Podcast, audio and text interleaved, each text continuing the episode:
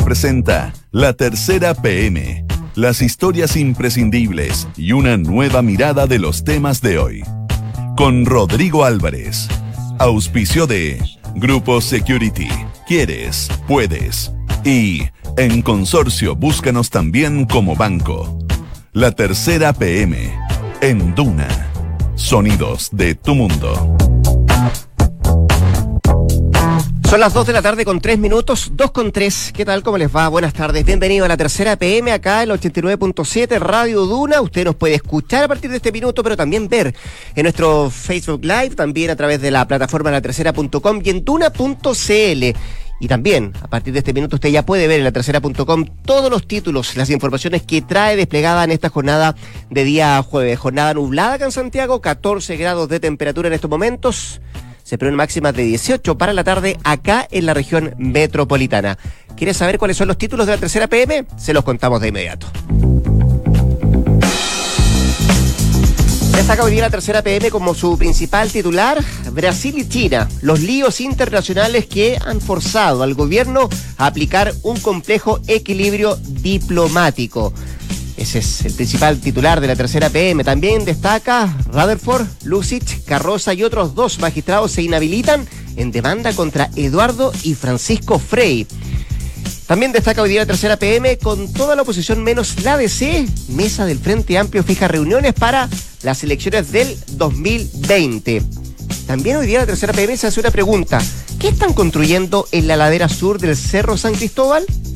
Usted lo puede saber interiorizarse en la tercera PM a través de la tercera.com que ya está arriba con sus principales titulares. Y a propósito de titulares, también destaca hoy día las dos semanas en libertad de Fuente Alba. Pasa los días en su casa en Colina junto a su esposa y prepara su defensa. También hoy día destaca la tercera PM.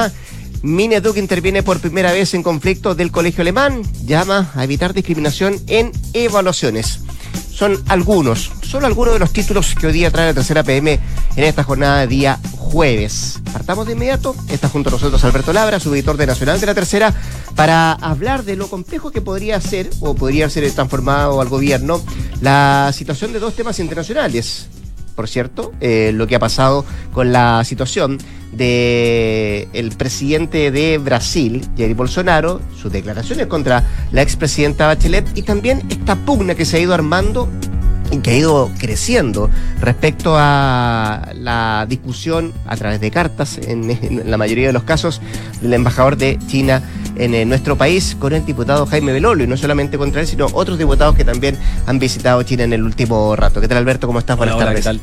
Eh, está caminando, o era, uno podría interpretarlo como caminando por la cornisa, lo, del presidente, tratar de hacer, em, a ver, eh, ponerse al medio de, dos países, ponerse al medio de dos discusiones, de dos pugnas que se han dado en el último rato. ¿Cómo se maneja eso y cómo lo ha manejado el presidente? A raíz, yo creo que lo más, lo más inmediato tiene que ver con la situación de, Bolsonaro y después hablemos de China.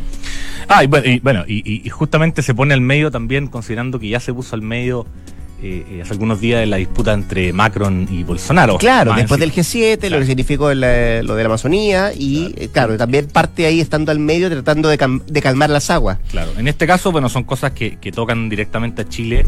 Uno, lo del embajador de China por la reunión del diputado Udi Jaime Belolio con el activista Yocho Wong. unas cartas que mandó el embajador al Mercurio, insistió, etcétera criticando esa reunión y llamando al parlamentario directamente a trabajar más por su distrito, en el fondo, cosa que en el gobierno vieron también como, como una cosa que puede ser leída como una intervención por parte del embajador chino en asuntos que son probablemente, en este caso, del diputado, en el fondo.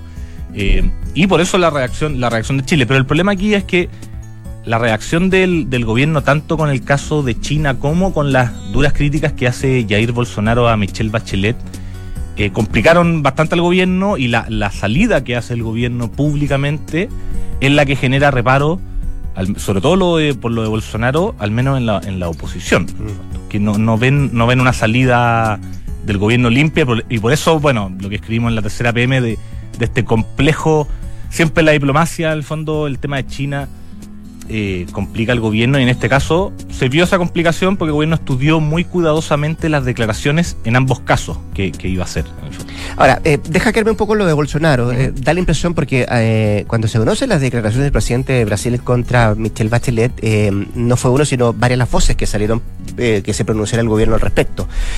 Ese pronunciamiento que hace ayer en la tarde el presidente Piñera, sin el embajador, además acá en Chile, porque el embajador ya justamente viajando a, a- a- el, el canciller, canciller, digo, claro, viajando a Brasil, no satisfizo del todo, no deja conformes a todos. eh, y si tuviéramos que catalogarlo desde el punto de vista de la oposición, lo que significó el pronunciamiento del presidente en este tema en lo específico, eh, ¿tiene un color, tiene un matiz? ¿Cómo lo calificamos? Sí, no, no dejó conforme a nadie en la oposición, eh, a nadie en verdad. Eh, lo que hace el presidente en una declaración de dos minutos, muy breve, sin aceptar preguntas, es justamente este equilibrio, da para, para ambos lados. Por un lado, cuestión, dice, no comparte en absoluto las declaraciones de Jair Bolsonaro respecto a Michelle Bachelet, sobre todo en un tema tan sensible como, la, como fue la muerte de, de su padre, el general Alberto Bachelet. Y, pero también le pide a la, a la, a la presidenta en su rol como de, eh, de- como comisionada por los derechos humanos de la ONU que entregue antecedentes y justifique las declaraciones que ella entrega sobre el tema de los derechos humanos en Brasil.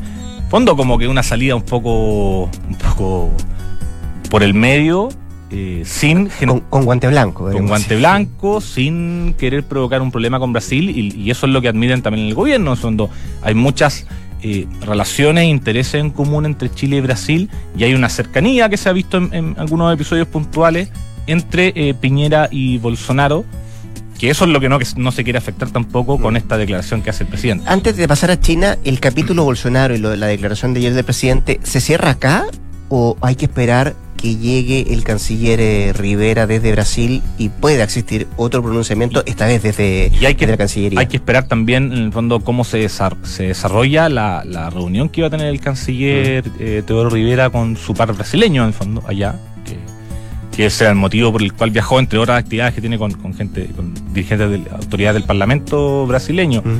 Pero hay que ver si es que él le manifiesta ahí, se aborda el tema, que es lo que han pedido desde la oposición, que más allá de la declaración que hace el, que hace el presidente y la que minutos después envía el canciller en un, un correo, una declaración y a través de un video, no quedan conformes y piden que se exprese derechamente a través de una vía diplomática, no solo públicamente, ya sea nota diplomática o en reuniones privadas, un poco la molestia con esto que involucra la historia de Chile, involucra a una expresidenta eh, y por eso eh, generó las reacciones que generó en la oposición en la propia derecha que salieron también a criticar a, a Bolsonaro. Recordemos que los partidos chilenos también cuestionaron el tono y el fondo de las palabras del mandatario brasileño. Estamos conversando con Alberto Labra, su editor de Nacional de la Tercera. Y Alberto, en el caso de, de China, uno podría endosarle mayor responsabilidad al canciller. Él se ha hecho cargo de este tema, ¿no? A diferencia del presidente. Claro, Sí. en el caso de China fue eh, Teodoro Rivera el que, el que habló al menos en dos oportunidades.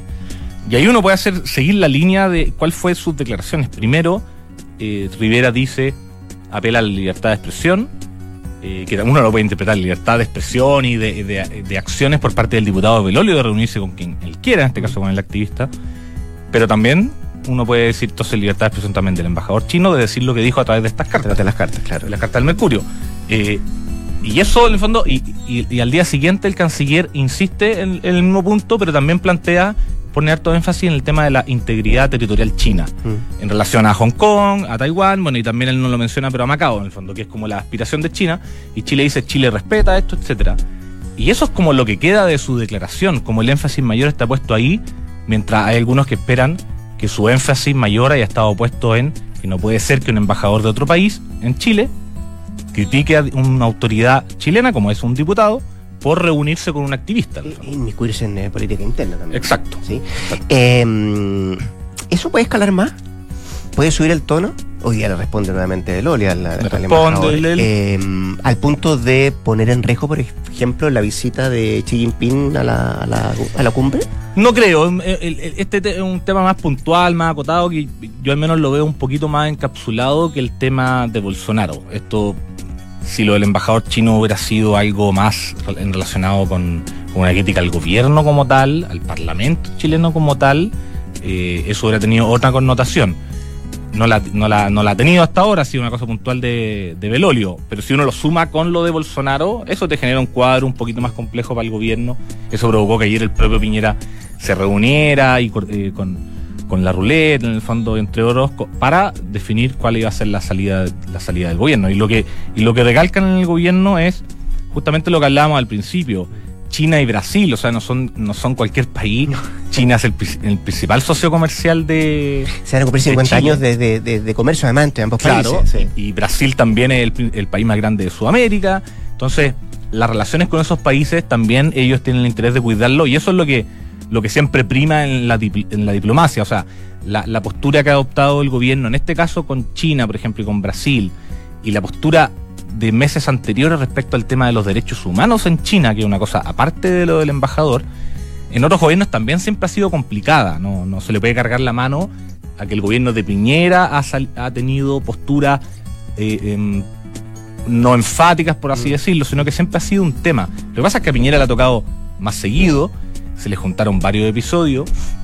Y recordemos el caso de China de Derechos Humanos, lo que pasó con Roberto Ampuero. O sea, hace algunos meses el propio presidente Piñera dijo Em, China dijo algo justamente respecto al tema de los derechos humanos, de los, derechos humanos en China, y Ampuero se enredó mucho en una entrevista que dio a la tercera, él dijo que el sistema de partido único es un, es un tema, es una elección prácticamente de ellos, lo que también fue criticado en el fondo.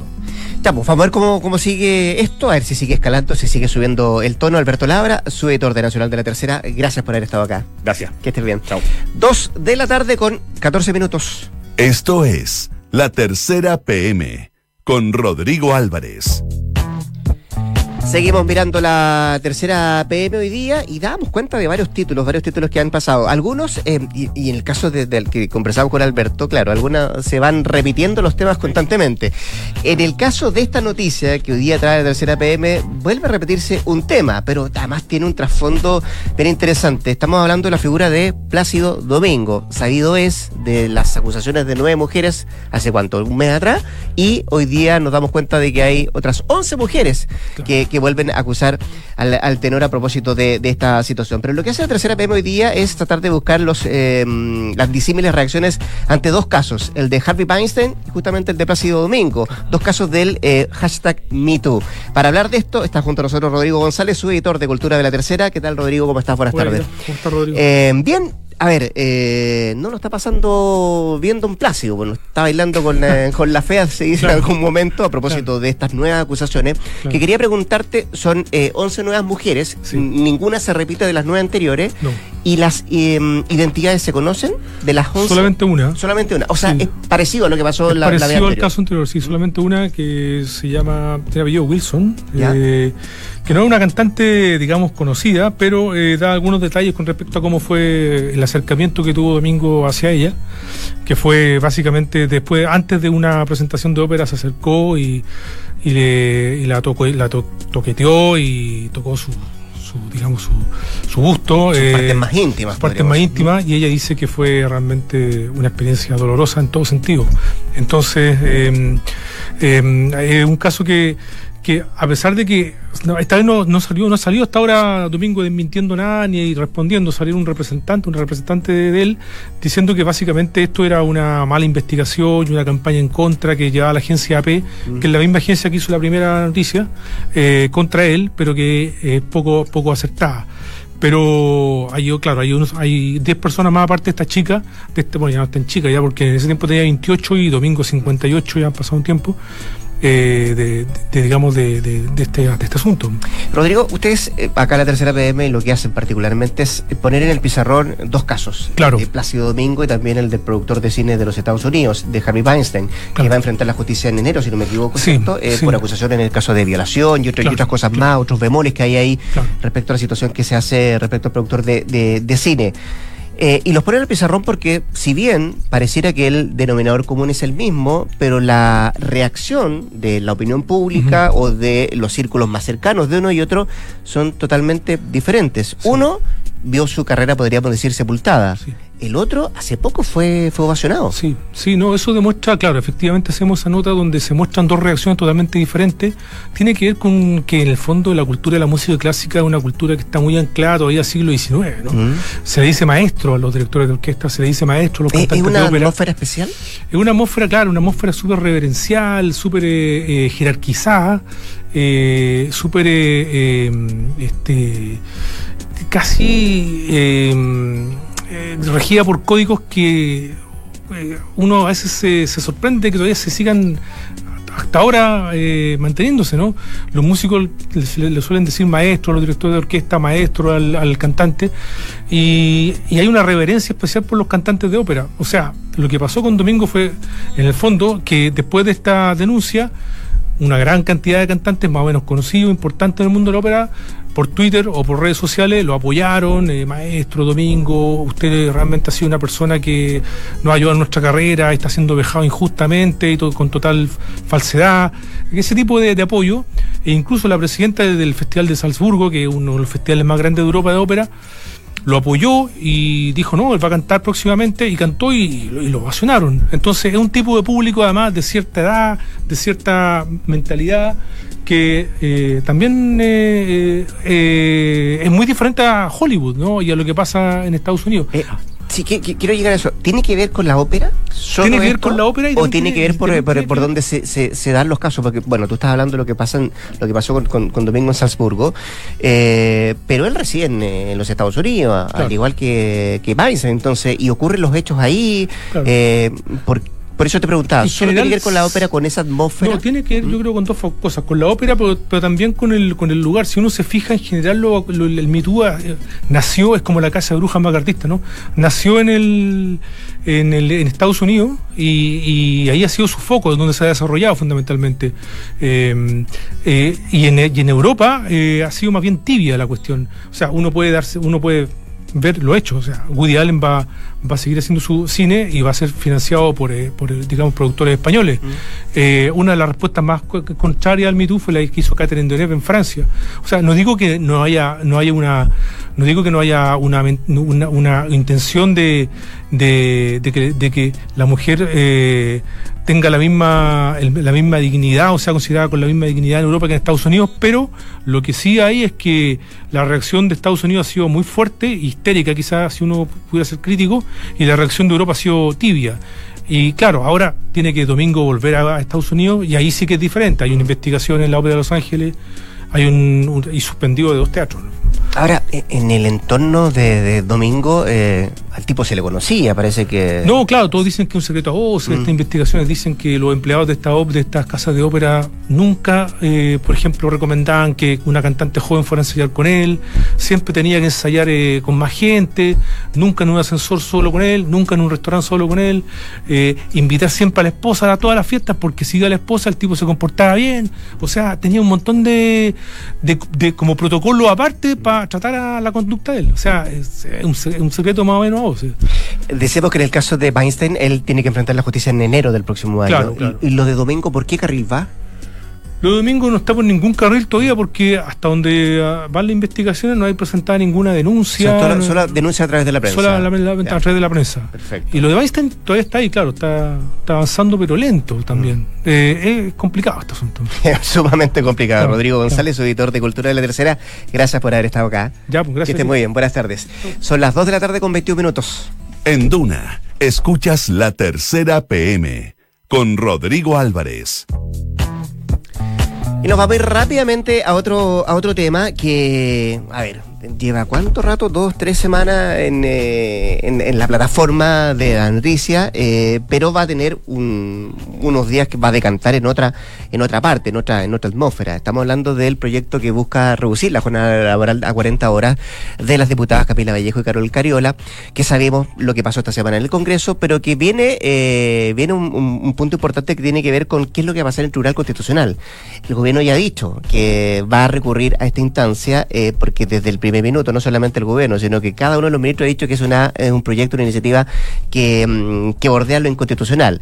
Sí. Eh, el punto es que eh, el Tribunal Constitucional hace poco rato tiene a una nueva presidenta, que es María Luisa Abraham, que trabajó justamente con el presidente Piñera en su primer, en su primer gobierno. ¿Esto puede significar un problema para ella? ¿Cómo va a actuar el Tribunal Constitucional? Son algunas de las preguntas que nos viene a responder acá Vanessa Azúcar, periodista de la tercera PM, para, para hablar justamente de este tema. ¿Cómo te va, Vanessa? Buenas tardes. Muy bien, Pedro.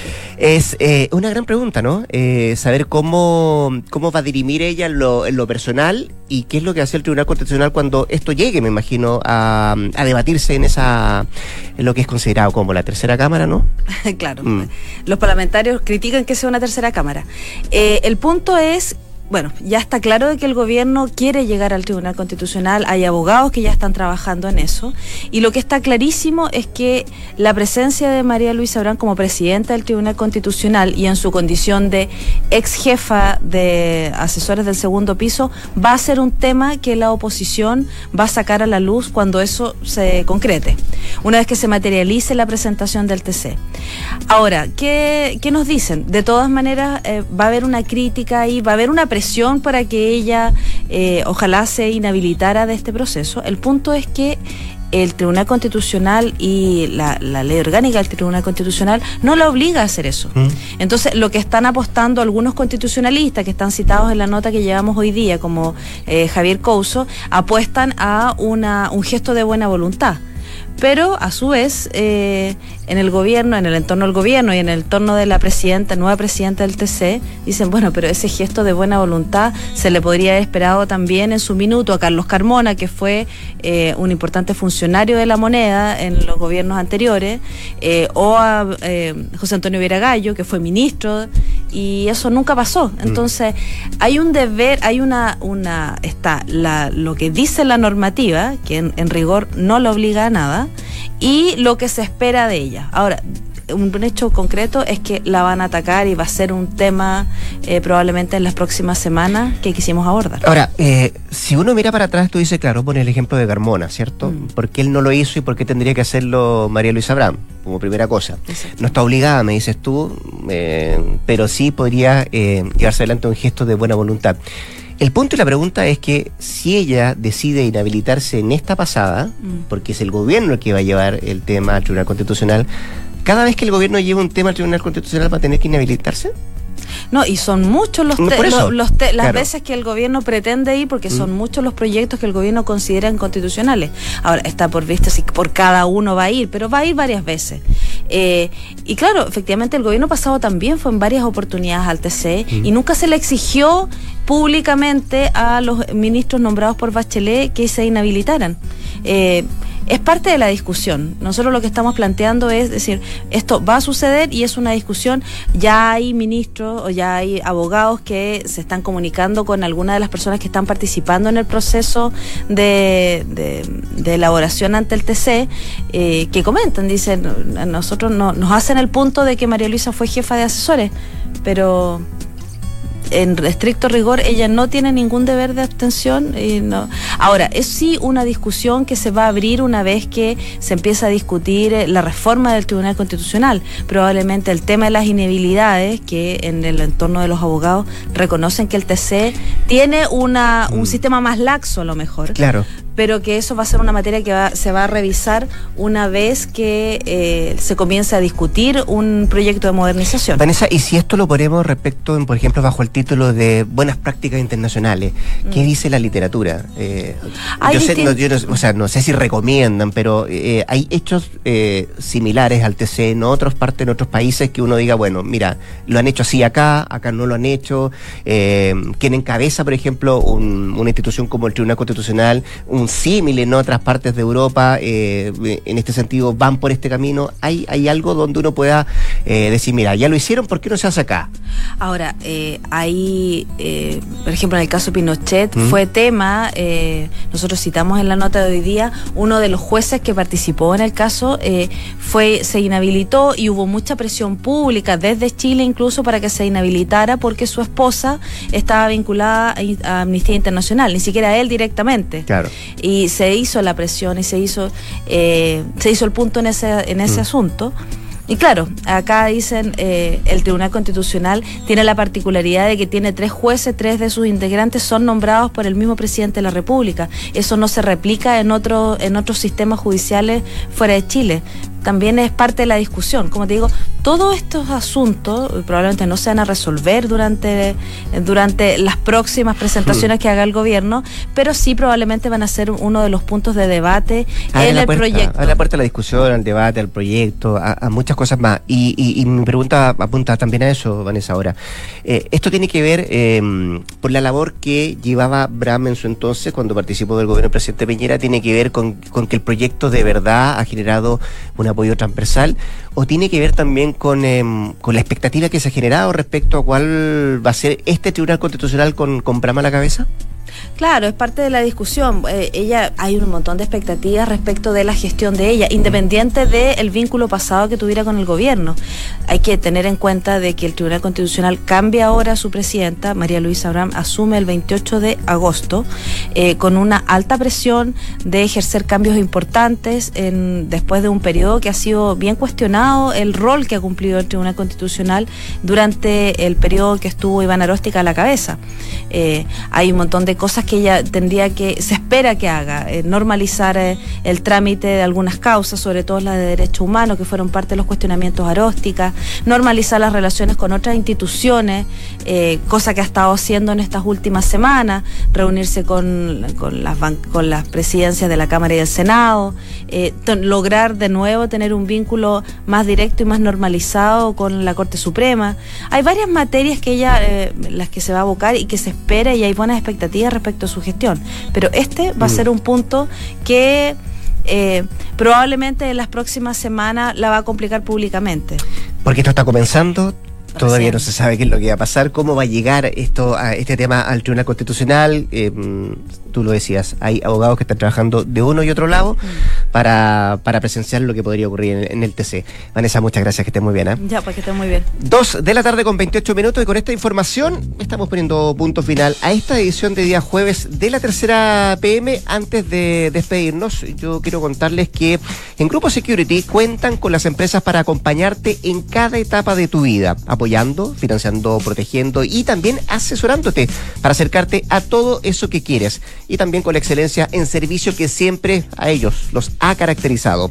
Grupo Security, quieres, puedes. Y también en consorcio los puedes buscar como banco, como rentas vitalicias, corredores de bolsa y todos sus seguros, porque están contigo en tus pequeños y también en tus grandes proyectos. Conoce más en consorcio.cl. Consorcio, tu vida es lo que los mueve. 2 de la tarde con 29. Hasta acá esta edición de la tercera PM que saca el 89.7 de inmediato cartas notables y a las 3 de la tarde sintonía crónica. Es la repetición del capítulo del día de ayer. Nosotros mañana, cuando sea viernes a las 14 horas, iniciamos nuevamente una nueva edición de la tercera PM. Que esté muy bien, buenas tardes.